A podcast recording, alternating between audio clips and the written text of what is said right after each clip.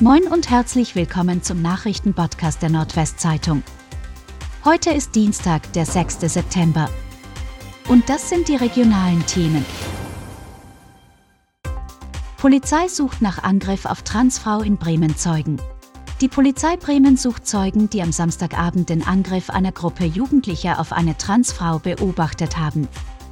Die Gruppe hatte die Frau in der Straßenbahn beleidigt, ihr die Perücke vom Kopf gerissen und mit Fäusten ins Gesicht geschlagen. Das teilte die Polizei am Montag mit. Die 57-jährige Bremerin erlitt schwere Verletzungen und musste in ein Krankenhaus gebracht werden. Die Polizei ermittelt wegen schwerer Körperverletzung und Hasskriminalität. Die Täter sollen zwischen 14 und 16 Jahre alt sein. Oldenburger Familienvater wegen sexuellem Missbrauch verurteilt. Weil er über Jahre hinweg seine Tochter immer wieder schwerst sexuell missbraucht hat, muss ein 56 Jahre alter Familienvater aus Oldenburg für drei Jahre und drei Monate ins Gefängnis. Dieses Urteil des Oldenburger Landgerichtes ist jetzt rechtskräftig geworden.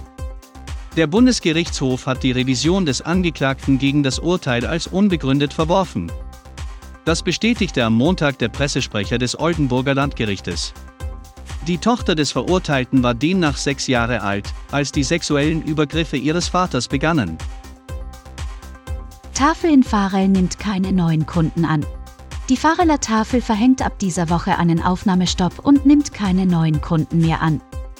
Die Mitarbeiter der Tafel stoßen an eine Belastungsgrenze, teilte die Leiterin der Tafel, Thekla Michel, zu Beginn der Woche mit versorge die Tafel normalerweise etwa 300 Menschen mit günstigen Lebensmitteln, seien es nun um die 700.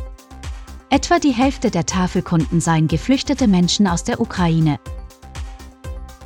Wardenburg sagt Weihnachtsmarkt ab. Der Wardenburger Weihnachtsmarkt wird in diesem Jahr ausfallen. Der Vorstand des Wirtschaftsförderungsvereins Wardenburg teilte am Montag mit, dass er beschlossen hat, den Weihnachtsmarkt in diesem Jahr nicht auszurichten.